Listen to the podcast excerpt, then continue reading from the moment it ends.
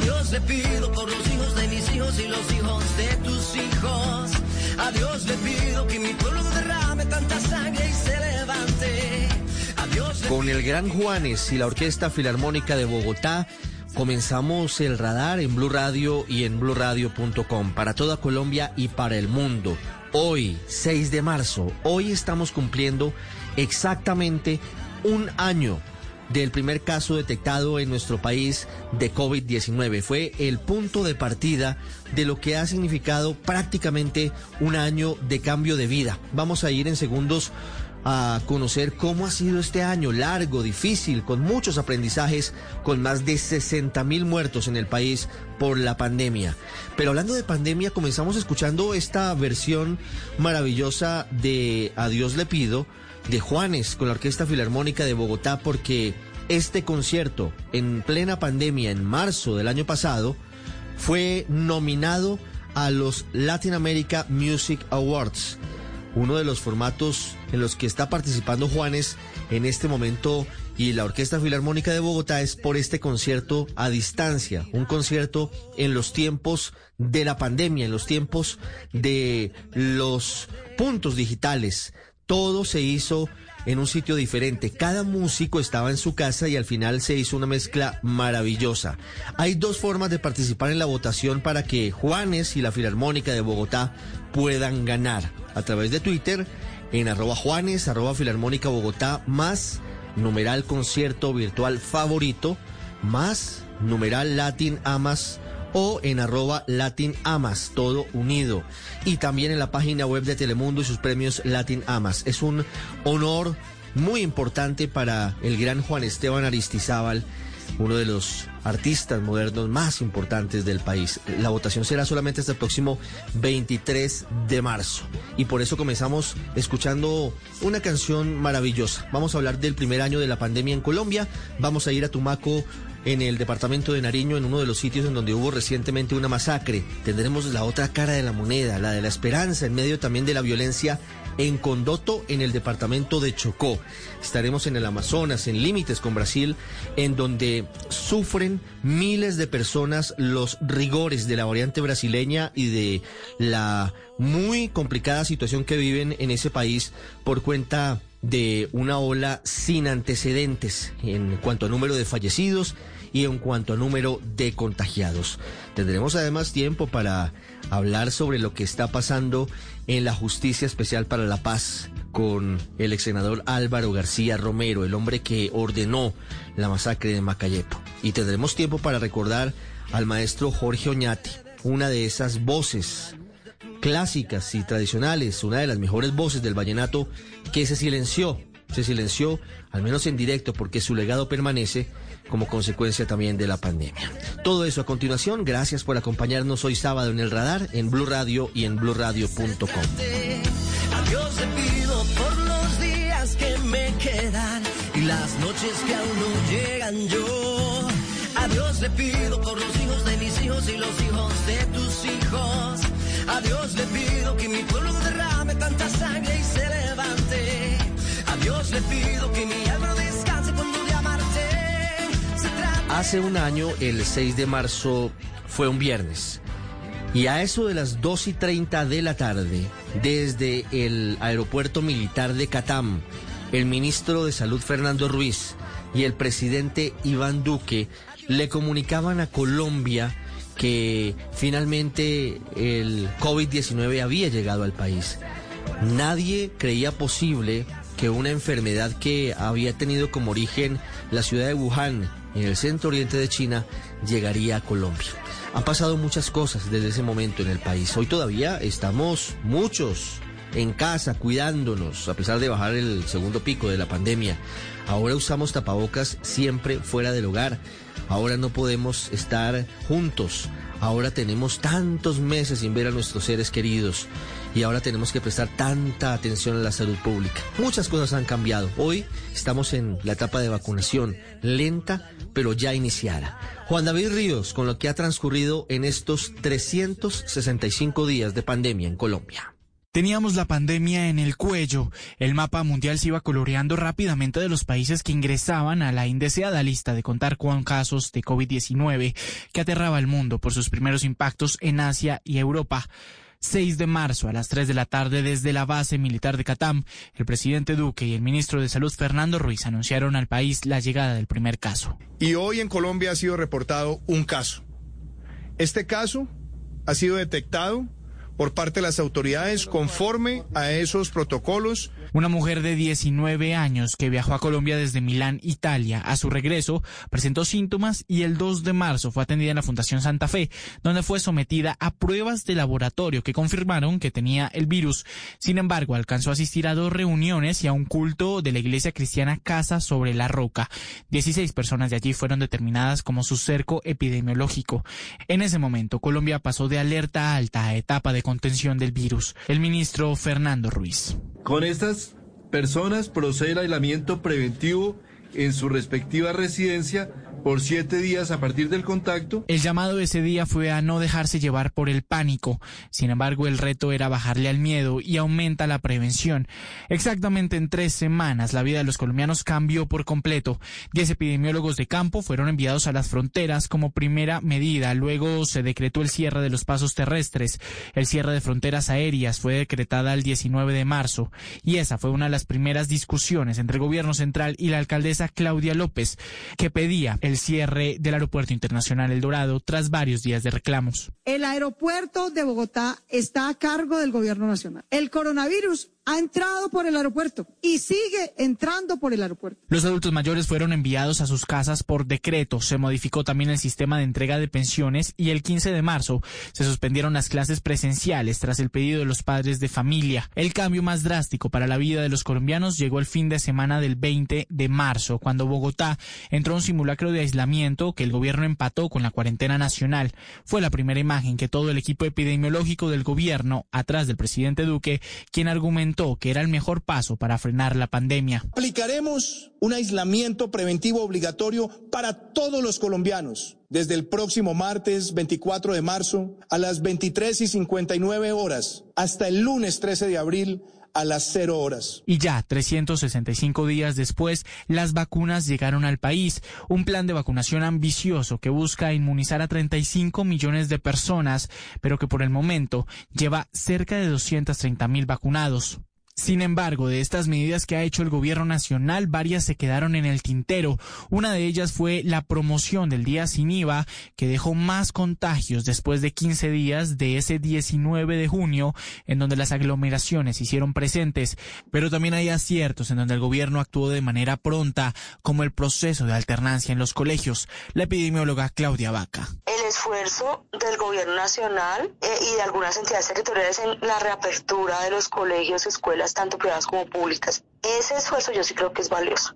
Eh, lo que pasa es que requiere más inversión. Ahora el plan continúa para poder vacunar a los 35 millones de colombianos y lograr esa inmunidad de rebaño del 70%. Un proceso lento que lleva tiempo, pero aún así es un proceso que el gobierno colombiano espera lograr a finalizar el 2021. Juan David, gracias. Hoy conmemoramos un año del inicio formal de la pandemia en nuestro país.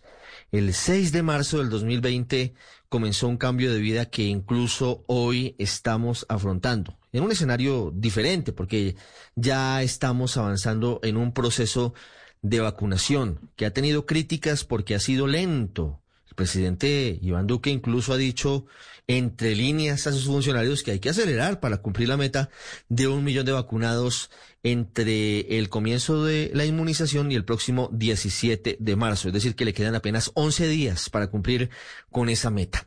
Hablo de Amazonas y hablo de Leticia y hablo de la frontera con Brasil porque ha comenzado la inmunización masiva, la barrera epidemiológica en esa zona, en esa región, entre otras cosas, porque esta frontera invisible que hay con Tabatinga y con Brasil ha causado que llegue la variante brasileña a Colombia, la variante del virus que es hasta dos veces y medio más contagiosa que la original. Está con nosotros el doctor Carlos Vargas. Él es médico, él es el coordinador de la Fundación Clínica Leticia. Doctor Vargas, buenas tardes y gracias por estar con nosotros en Blue Radio para todo el país. Muchas gracias, muy amables a ustedes y a la amable audiencia. ¿Cómo están hoy las cosas en Amazonas, en Leticia? Sabemos que afrontan momentos difíciles, pero hoy, cuando ya avanza la vacunación, ¿cómo están? Bueno, pues eh, digamos que la vacunación representa una esperanza, representa una ilusión, es una luz al final del túnel después de haber vivido este año tan intenso, tan difícil, de tanta lucha, de tantos momentos de, estrés, de tantos pacientes fallecidos, de tantos colegas enfermos. Han, eh, ha sido algo muy duro y eso representa un cambio. Eh, pues la vacunación ya empezó aquí en Leticia, nos habían informado que han llegado 22 mil vacunas. Se empezó el domingo pasado la vacunación, ha, venido avanzando, estamos esperando que el flujo de suministro de vacunas eh, permanezca constante, entendemos que pueden existir problemas de suministro, pero ojalá que no, no sea así. En cuanto al tema de la vacunación, está avanzando, la gente la está aceptando, se han hecho seguimiento a los casos de alergias, de respuestas eh, de eventos adversos y la verdad no se han presentado cosas importantes respecto a la vacunación. En cuanto a la parte asistencial, la pandemia sigue siendo aquí una situación, seguimos estando en una situación muy difícil, ha aumentado el número de casos. En estos días estamos viviendo una época mucho más intensa que la que se vivió el año pasado.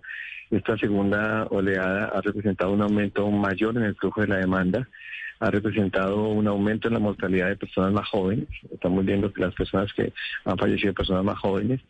Eh, y también creemos que existe un un aumento en la agresividad de la, de la nueva cepa. Inicialmente se había dicho que la nueva cepa, la cepa brasilera, que es la denominada P1, no, no era más agresiva, pero uno en realidad lo que se observa de los pacientes es que sí llegan en condición más crítica. Entonces hemos tenido que soportar eso. Eh, ya se hizo el bloqueo eh, aquí en Leticia en cuanto a cerrar las comunicaciones, algo que era necesario y realmente urgente no permitir que la nueva cepa penetre al resto del país, porque lo que nosotros vivimos cuando empezó a sentirse la presencia de esta cepa fue un cambio bastante dramático en el número de casos y en los pacientes jóvenes. ¿Cuánto tiempo llevan en ese cambio dramático en el número de pacientes y eh, sobre todo en los jóvenes que están agravándose, doctor Vargas? Pues nosotros desde antes de que se supiera la existencia de la nueva cepa ya habíamos notado, incluso antes de que se hubiera hablado de la nueva cepa en Brasil, ya habíamos notado como una tendencia a ver pacientes más jóvenes complicados. Esto empezamos a verlo desde finales del año pasado, desde diciembre empezamos a ver un cambio en el comportamiento epidemiológico y en las características clínicas de los pacientes. Eso lo empezamos a notar y, y, no encontramos una explicación y para esos días fue cuando Brasil publicó que existía su nueva cepa para esa fecha se, se, se habló y hubo evidencia del número de casos que enfrentaron en Manaus, de la crisis que enfrentaron en Manaus por la falta de suministro de oxígeno. Entonces hay dos institutos brasileños que empezaron a hacer la investigación respecto a la cepa. Brasil tiene una característica en cuanto a, las enfermedades infecciosas, que es y que es un país que cuenta con unos, eh, digamos, instalaciones y unos recursos para para estudio de enfermedades infecciosas en razón de que buena parte de Brasil es territorio amazónico y ellos conviven con las enfermedades tropicales. En ese sentido, Brasil tiene una gran ventaja, una, una capacidad de investigación, unos laboratorios de estudio muy, muy bien montados. Eh, empezaron a hacer el estudio de la cepa y la encontraron, eh, encontraron que más del 40% de los pacientes que presentaban la sintomatología en los nuevos casos emanados correspondían a esta nueva cepa. José Manaus, la capital del Amazonas brasilero, empezaron a buscarla en los municipios brasileros y la encontraron inicialmente en nueve. Para esa fecha, más o menos finales del año pasado, comienzos de este año, encontraron la cepa en nueve municipios, entre ellos en Tabatinga. En Tabatinga encontraron, si mal no recuerdo, cuatro casos. Que para cuando nosotros empezamos a notar un cambio, ya probablemente la cepa se encontraba aquí.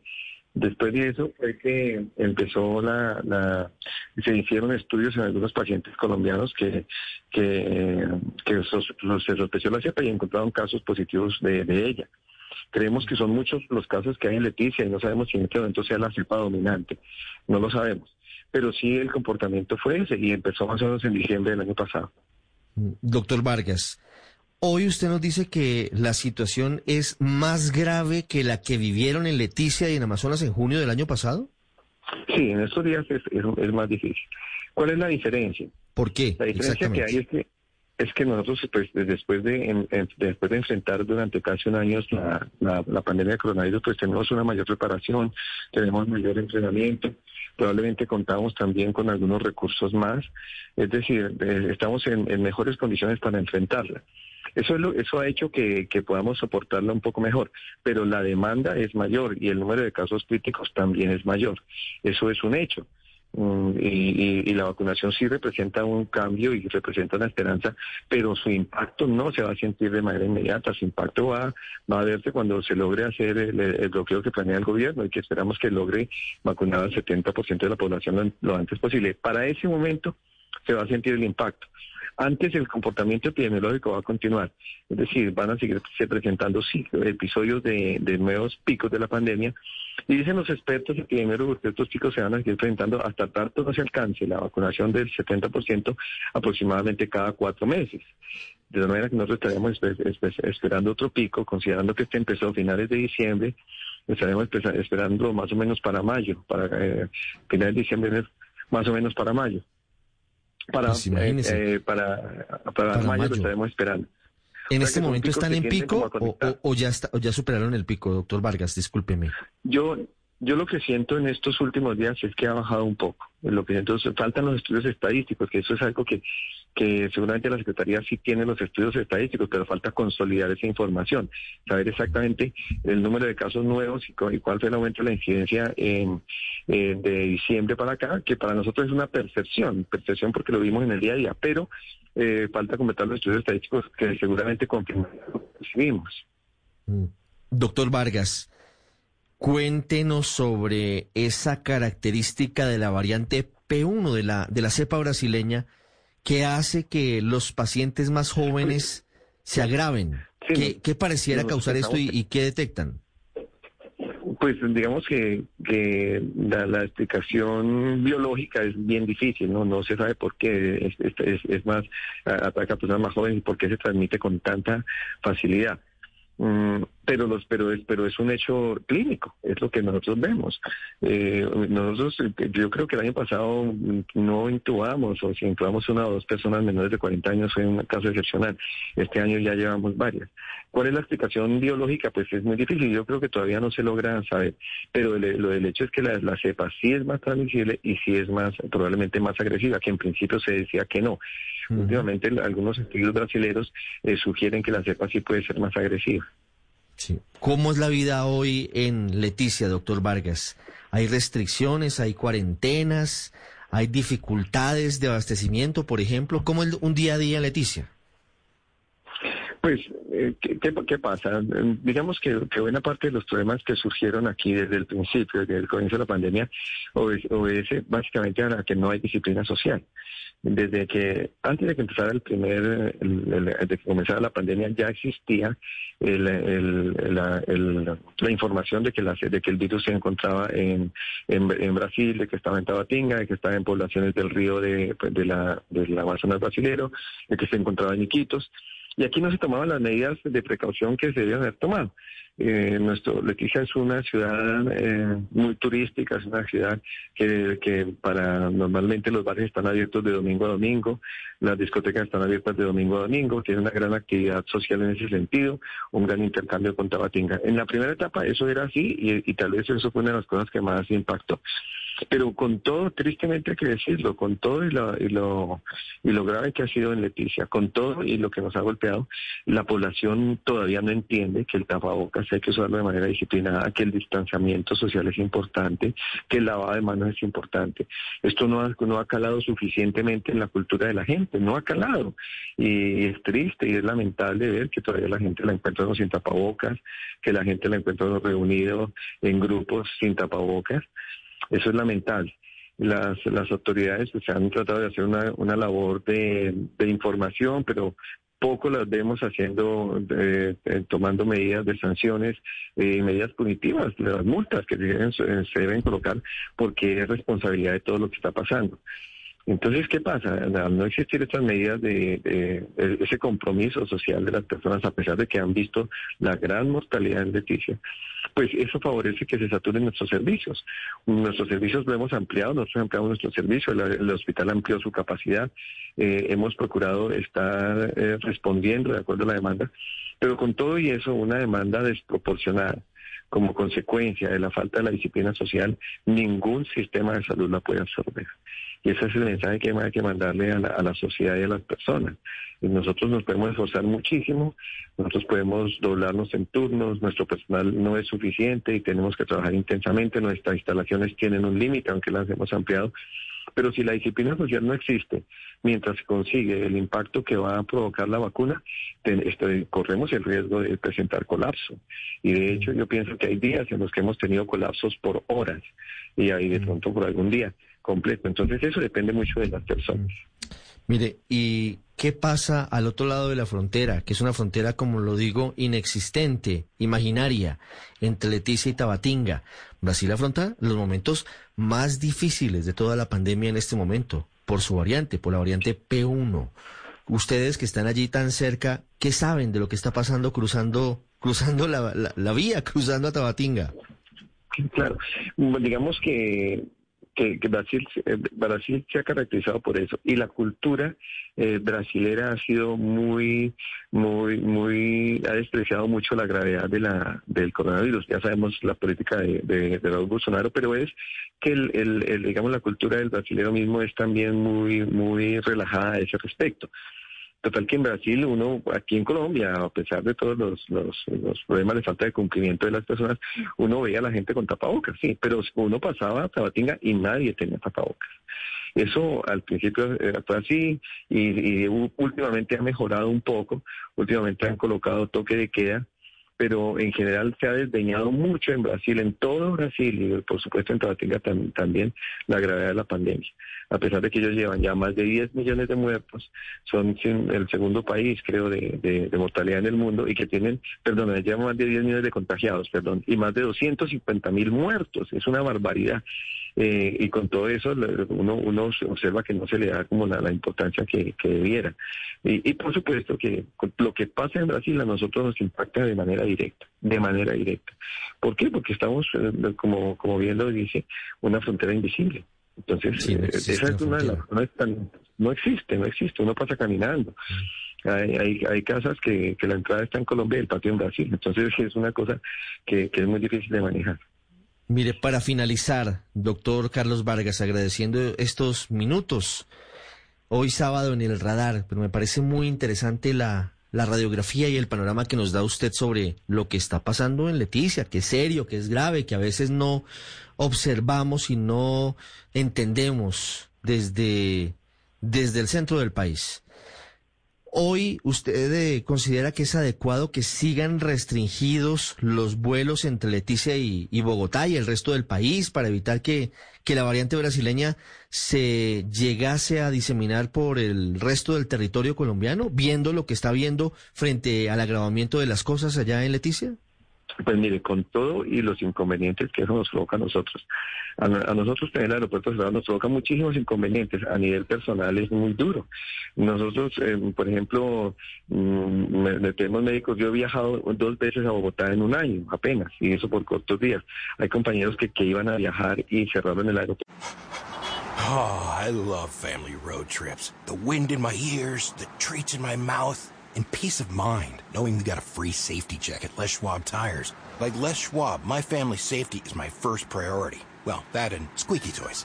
During the Les Schwab Spring Tire Sale, save up to $200 when you bundle select tires, wheels, and brakes. Les Schwab Tires. Limited time offer while supplies last. Actual discount amount depends on tire and wheel size and type. Cannot be combined with other offers. Exclusions apply. Details at leschwab.com. pues muchos inconvenientes y muchas molestias, eso, eso es cierto. Pero con todas esas molestias e inconvenientes eh, y todo el impacto sobre el comercio y todo el impacto sobre el turismo, la verdad es que si la si la cepa logra extenderse en el resto de Colombia, eh, digamos las consecuencias pueden ser nefastas. Entonces, eh, desafortunadamente, yo pienso que el aeropuerto toca mantenerlo cerrado hasta que se logre verdaderamente hacer el bloqueo epidemiológico en Leticia. Es una situación que hoy impacta a Leticia, Amazonas, que están en plena fase masiva de vacunación, pero que podría impactar al resto del país y por eso estamos en un escenario en el que incluso están eh, de por medio tantas otras cosas que podrían decir por ahora no, como las eliminatorias, las eliminatorias que están a punto de producirse en caso de que finalmente se logre, lo cual no está para nada confirmado. Doctor Carlos Vargas, le agradezco mucho que usted nos haya hecho este muy interesante relato de lo que está pasando en Leticia con la pandemia. Muy amable, desde la clínica Leticia. Ha sido usted muy gentil con nosotros. Muchas gracias, muy amable. Ya regresamos a El Radar en Blue Radio. Cuando yo doy un abrazo y te cedo el paso, cuando yo cuido el planeta, reciclo y monto en bicicleta. Y soy mejor cuando me reto a ser mi mejor versión. Con pasta Sonia, me alimenta y tiene el mejor sabor. Con pasta Sonia, sabor y energía que te hacen mejor. Con pasta Sonia. Trabajamos pensando en usted. Este sábado en Travesía Blue hablaremos de los protocolos de bioseguridad para volver a bucear.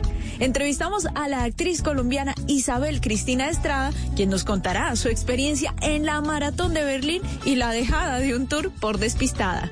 También les tenemos tres conventos y monasterios convertidos en hospedajes de lujo en Latinoamérica. Alisten maletas porque viajamos este sábado después de las 3 de la tarde con Travesía Blue.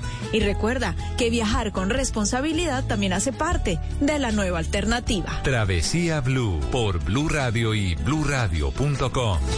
La nueva alternativa. Volvemos con El Radar en Blue Radio.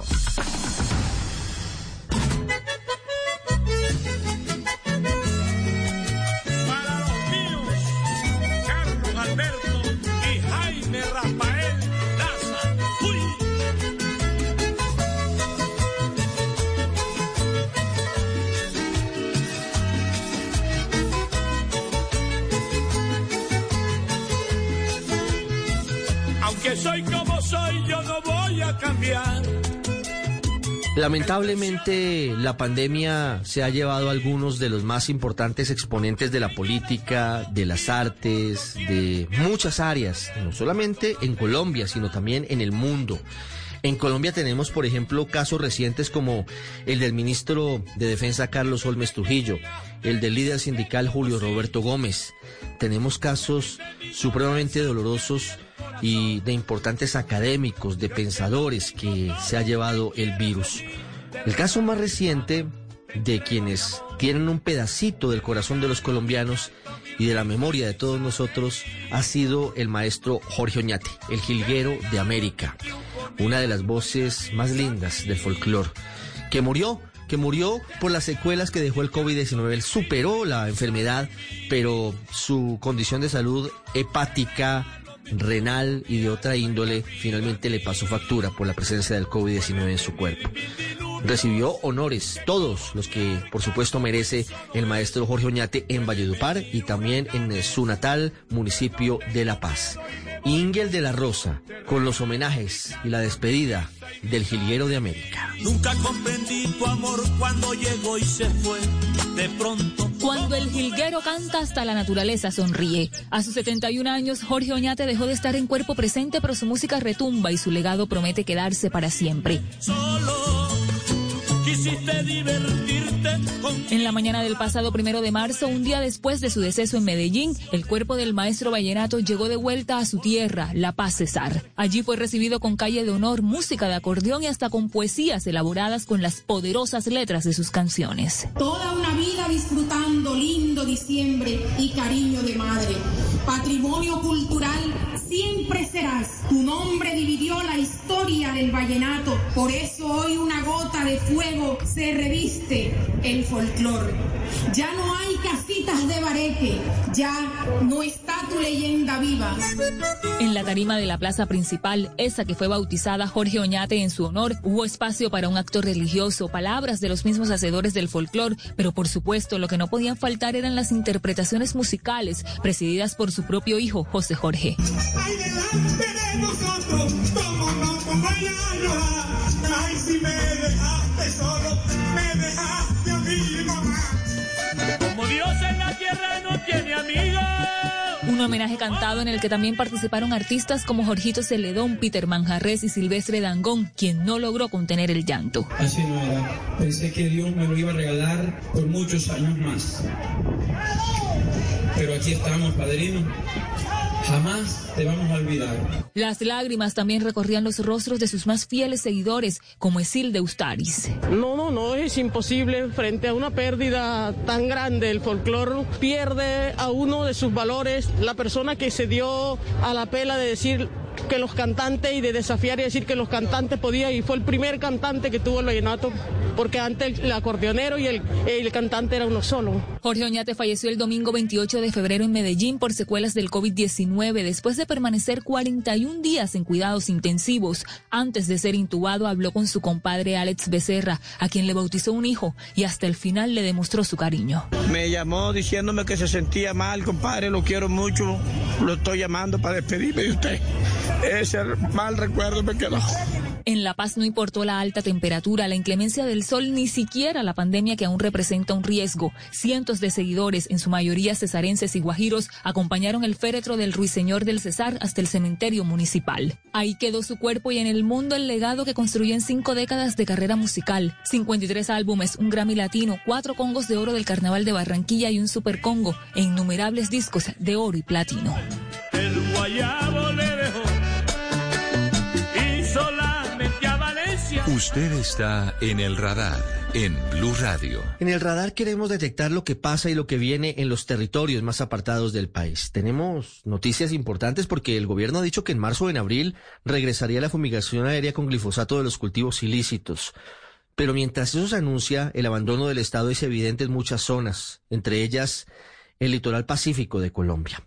Uno de los municipios que queda casi en la frontera con Ecuador es Tumaco. Allí hace dos semanas hubo varios hechos distintos. Cinco de ellas fueron asesinadas en la vereda Puerto Rico. Blue Radio llegó al sitio y escuchó a los campesinos. Las denuncias son muy graves y también el abandono es absoluto. Winston Viracachá con lo que encontró en Puerto Rico. Tras la masacre de cinco personas en la vereda Puerto Rico el pasado 21 de febrero, ahora los campesinos del Alto Mira y Frontera en la zona rural de Tumaco denuncian que están sometidos a un racionamiento de víveres y productos agrícolas, todo por culpa de retenes que está realizando un grupo armado ilegal que opera en las riberas del río Mira sin que nadie diga ni haga algo para impedirlo. En la vereda de Restrepo hay un grupo de, de la misma gente haciendo retén como estilo militar a donde vienen carros porque aquí hacen turno a, a, a Llorentes donde uno va a comprar su, su, mercadito y trae, ¿me entiendes? Y ahí hacen retenes y quitan todo el, el, mercado diciendo que porque eso, la comida que uno trae, que se trae a, a, grupos guerrilleros de acá, ¿me entiendes? Y están quitando en el mercado todo. Y, y con, con, con, su número de cédula y todo el mundo bajando. De hecho, de aquí han secuestrado, ya somos testigos de secuestros que tienen secuestrados muchachos que no tienen absolutamente nada que ver, campesinos, se ha llevado libros de, de Junta de Acción Comunal con registro y todo, y sin embargo el Estado no dice nada de eso. Pues es muy angustioso porque la verdad es que la gente pasa muy, muy paniqueado, demasiado asustado, con susto por lado y lado. Y la otra es pues que ya prácticamente sea aquí o sea en la ciudad donde sea, uno siempre corre con mucho peligro. Mi. Aquí en la región del Alto Mira y Frontera, en el Pacífico Nariñese, una zona estigmatizada por narcotráfico, los habitantes de las 33 veredas y los resguardos coinciden en señalar que no hay presencia del Estado. Eh, el Estado siempre viene es a la ranca o a la jumiga. Ellos nunca vienen acá a decir, bueno, vamos con las comunidades a reunirnos, a pasar un proyecto o algo. No, ellos a toda hora vienen, ¿no? Pues que llegó la presencia del ejército, de los militares y de una vez pues que ya los arrancadores vienen atrás.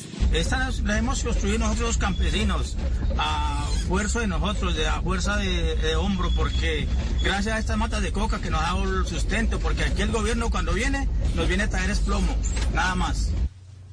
Ellos no lo niegan, viven de la hoja de coca, pero advierten que esta mata por ahora es su único sustento, pero están dispuestos a cambiar y retornar a la legalidad, pero a cambio quieren. Es algo vergüenzoso, es algo vergüenzoso a esta hora del tiempo, donde aquí hubo un acuerdo de paz con las FARC y dentro de los acuerdos que hubo era ver inversiones de puestos de salud, de vías de comunicación, y hasta la hora fuimos olvidados, pero que ni siquiera han venido hacer la reparación de víctimas. Pues ahí sí se pone uno, mejor dicho, a pensar porque pues de, de, los coqueros que uno, ellos vienen por acá y nos hacen el gasto a nosotros.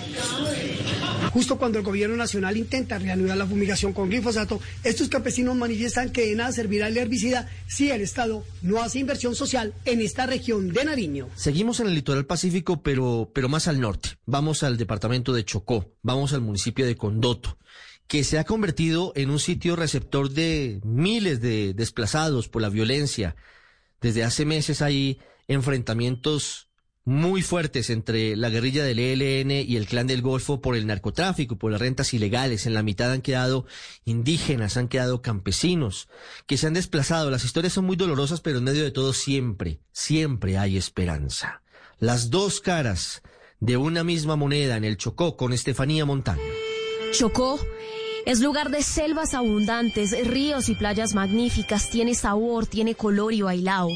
Pero también es uno de los departamentos más olvidados que ha vivido años azotado por la guerra, el miedo y la corrupción. Hoy como en otras tantas ocasiones se repite la historia. Más de 4.500 personas, en su mayoría indígenas, han tenido que abandonar sus hogares por las confrontaciones entre el ELN, el Clan del Golfo y las disidencias de las FARC, que no solo buscan apoderarse de los territorios, sino que también minan sus campos. Nosotros lo sentimos así, acorralado, porque es nuestro territorio, es nuestro resguardo. Nuestro resguardo en este momento eh, son otras gentes que tienen el dominio dentro de ella. En el Alto Baudó, al menos 850 familias están confinadas tratando de salvar sus vidas. Allí, hace unos días estuvo en una misión humanitaria el obispo de Quibdó, Monseñor Juan Carlos Barré. Las personas que se encuentran desplazadas en el Alto Baudó requieren de manera inmediata alimentos, lugares y elementos para poder dormir, agua potable, medicinas y personal en salud que les brinde atención primaria. Las comunidades padecen la indescriptible tristeza de ver que a sus niños y jóvenes los reclutan y a sus líderes y comunidades las amenazan y en muchos casos Mientras tanto, el gobierno nacional asegura que se adelantan acciones necesarias para garantizar la protección de las familias con rutas de protección colectiva, entre otras ideas. Pero a Condoto, municipio que ha vivido desplazamientos forzados, por fortuna hace mucho la violencia no volvió. Allí, en medio del río San Juan, cerca de 12.400 personas luchan por salir adelante y llevar una vida digna tranquila así como Ana Dolores Díaz. Si a la más brillante aurora. Soy muy feliz. Yo no me siento bien cuando estoy fuera de mi chocó. Soy feliz aquí en mi pueblo, pobremente, pero felices.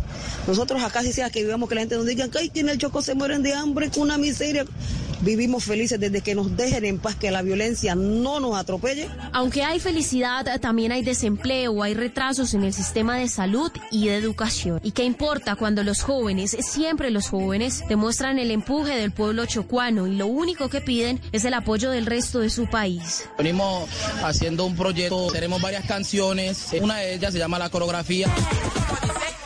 La coreografía. Yo le hago una invitación a la gente en específica de las ciudades que visibilicen este pueblo, que acá hay mucho talento. El Chocó con su gente es capaz de superar cualquier adversidad. Lo vienen haciendo por años porque no se rinden y no dejan de creer en su tierra. Tienen con qué y con quién. Solo necesitan más oportunidades. Atención estatal y paz, mucha paz. Seguir su derrota, despedirme quiero de ella. Uno de los episodios más dolorosos del conflicto armado fueron las masacres cometidas por los paramilitares. Y por eso ha llamado tanto la atención una determinación de la Justicia Especial de Paz, que admitió dentro de su sometimiento al ex senador Álvaro García Romero, de un partido que ya no existe, del partido Colombia Viva, un hombre al que pocos le conocían la voz en el Congreso de la República, pero que, según la justicia, fue quien ordenó la masacre de más de 20 personas en eh, Macayepo, en un corregimiento del departamento de Bolívar. Álvaro García quiere contar ante la JEP muchas cosas de los pactos de Ralito y de Chibolo, de los pactos de los políticos con los paramilitares, de los pactos de los empresarios con las autodefensas. No será liberado porque la condena suya queda en firme. Hay otro proceso por el que la JEP lo admite. Las familias de las víctimas de la masacre de Macayepo solamente piden justicia, que no haya impunidad. Dálida Orozco habló con ellas. 21 años después de la masacre paramilitar que arrasó con vidas, cultivos y progreso en Macayepo, el rastro del dolor sigue recorriendo este corregimiento de la alta montaña del Carmen de Bolívar en los Montes de María. Quienes lo dejaron todo para proteger sus vidas recuerdan cómo el horror se vistió de camuflado y botas pantaneras, dejando una huella de muerte y desolación a su paso encontraba en el camino, en el encuentro hacia ellos, pues era inmediatamente asesinado eh, a golpes, degollados. Matando, quemándole las casas. Y, y sacándole sus animalitos y eso, perderlo todo. Gente como veía, no, ahí vienen los paracos. Ellos iban huyendo, muchos salieron al Carmen a pie, dejando todo en las casas. 12 personas masacradas con palos y garrotes, cientos de viviendas destruidas y cultivos incinerados dan cuenta de la sangrienta incursión a Macayepo de 80 paramilitares liderados por alias Cadena, jefe del bloque Héroes de los Montes de María de las Auce, quien se convirtió en el peor verdugo de este, el mismo corregimiento que lo había visto nacer 35 años atrás. En medio de la noche y con el único deseo de sobrevivir a la barbarie, cientos de campesinos abandonaron sus hogares. Edgar Benítez, un líder social y religioso, recuerda que este fatídico 14 de octubre del año 2000 nadie estaba a salvo en Macayepo. La amenaza era latente contra todos, contra todos los campesinos. Ahí no había distingo si era líder, si no era líder, si era joven, si era niño, si era anciano, no, era una ola que iba que, que encontraran a ese mataban. Entonces nosotros por temor y por amenazas pues nosotros huimos. La noticia del ingreso a la Justicia Especial para la Paz del ex senador Álvaro Romero García, condenado como autor de esta masacre, no solo revive estos episodios de dolor en Macayepo, también les preocupa que sea una puerta a la impunidad. Ciro Canoles, líder de retorno de las familias de Macayepo. Que si va a llegar la gente, que llegue con, con sus argumentos válidos y que la comunidad pueda hacer este, pueda eh, recibir y aceptar aceptarle perdón y que también si es posible venga a la comunidad que aquí hay gente de paz y le pida perdón a la comunidad. Y mientras la JEP hace lo suyo en Macayepo, las familias claman al Estado que no las dejen solas, como en aquel octubre. Piden mayor inversión social que garantice el anhelado renacer después de la tragedia. La cultura y el arte en el radar.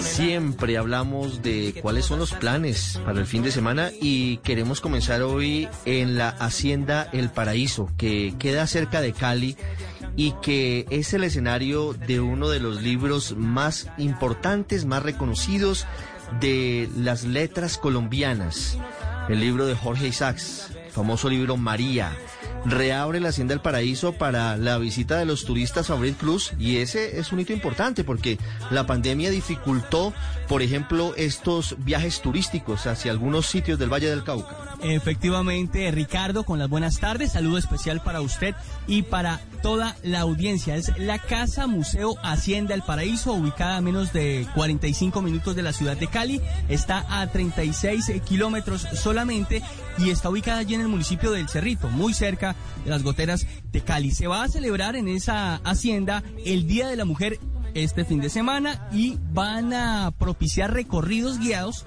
que reviven la historia de idilio entre Efraín y María, personajes de la icónica obra La María de Jorge Isaac. Un plan como para no perderse, Ricardo. Jonathan Velázquez es el director del evento y nos cuenta más detalles. Para todos nuestros visitantes, para que vengan y disfruten de un día de muchas actividades donde vamos a tener un grupo musical en vivo, donde vamos a tener unos espacios para la toma de fotografías, donde tenemos nuestros rosales en las mejores condiciones para conmemorar esta fecha tan importante en el Valle del Cauca como es el Día Internacional de la Mujer y asimismo vamos a tener nuestros recorridos guiados al interior de la Casa Museo. La historia de Efraín y María, Fabrit.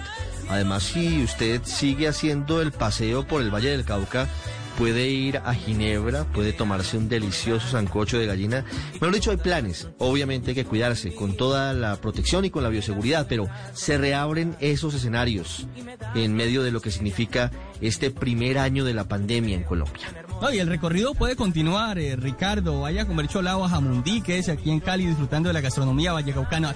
Todos invitados entonces este fin de semana hacia la Hacienda El Paraíso en Cerrito. Yo quiero algo que se quede para siempre, algo que solo... Y de la Hacienda El Paraíso, que es un referente de lo que significó la literatura de los siglos XIX y XX en Colombia, de la historia de María y Efraín, una historia de amor trágica. De Cerrito Valle nos vamos a Medellín, que hoy reanuda espectáculos, vuelve el teatro, Valentín Herrera. Hola Ricardo, pues sin duda este era el sector que más esperaba ese aval de las autoridades en salud para volver a operar, para volver a los escenarios acompañados de su público. Inicialmente fueron habilitados seis teatros de Medellín que deberán respetar aforos de entre el 30 y el 40% según sea su capacidad normal. Estamos hablando de los teatros Laureles, Casa Teatro El Poblado, La Hora 25, Pequeño Teatro, Ateneo Porfirio Barbajacó y por supuesto el Teatro Pablo Tobón Uribe, uno de los más tradicionales del centro de la ciudad que este domingo retomará la agenda de fin de semana con una milonga, un encuentro a las 5 de la tarde para hablar de tango y por supuesto bailarlo. Se espera que durante todo marzo otras 50 salas de teatro de la ciudad vuelvan a recibir gente en sus sillas, en sus graderías. Muchos de estos teatros son de los barrios, son de las comunas, por lo que su agenda será gratuita para el disfrute de la comunidad. Una agenda que por supuesto estaremos actualizando y acompañando a los artistas en Blue Radio. Antes de irnos, ya llegan las noticias, ya viene Mascotas Blue. Vamos a Santander. ¿Cuánto extrañan miles de personas el turismo de aventura en el departamento de Santander, muy cerca de Bucaramanga y en otros sitios, que por la pandemia han estado muy, muy quietos? Este fin de semana, Javier Rodríguez, empiezan a reactivar un sector que además es muy importante para la economía santanderiana y bumanguesa. Hola, Ricardo, buenas tardes. Sí, señor pues comienza a activarse lo que son los grupos de caminantes y hacer el ecoturismo de alta montaña. Va a ser inicialmente en el cañón del río Chicamocha, entre los municipios de Zapatoca, Los Santos, Galán y también el corregimiento de Guane, que hace parte de la municipalidad de Barichara.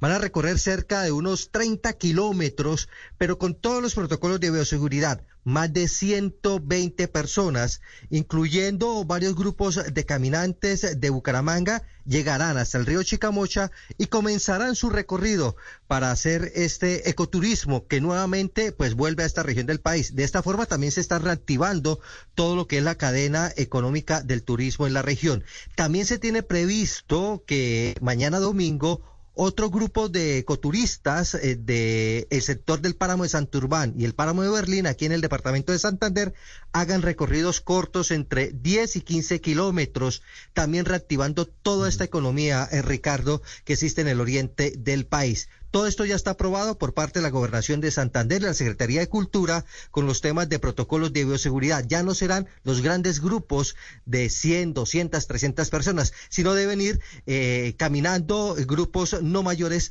a cinco personas, es lo que han manifestado las autoridades que tendrán además el apoyo precisamente de la Policía Nacional para hacer estos recorridos de alta montaña del ecoturismo en el departamento de Santander, Ricardo.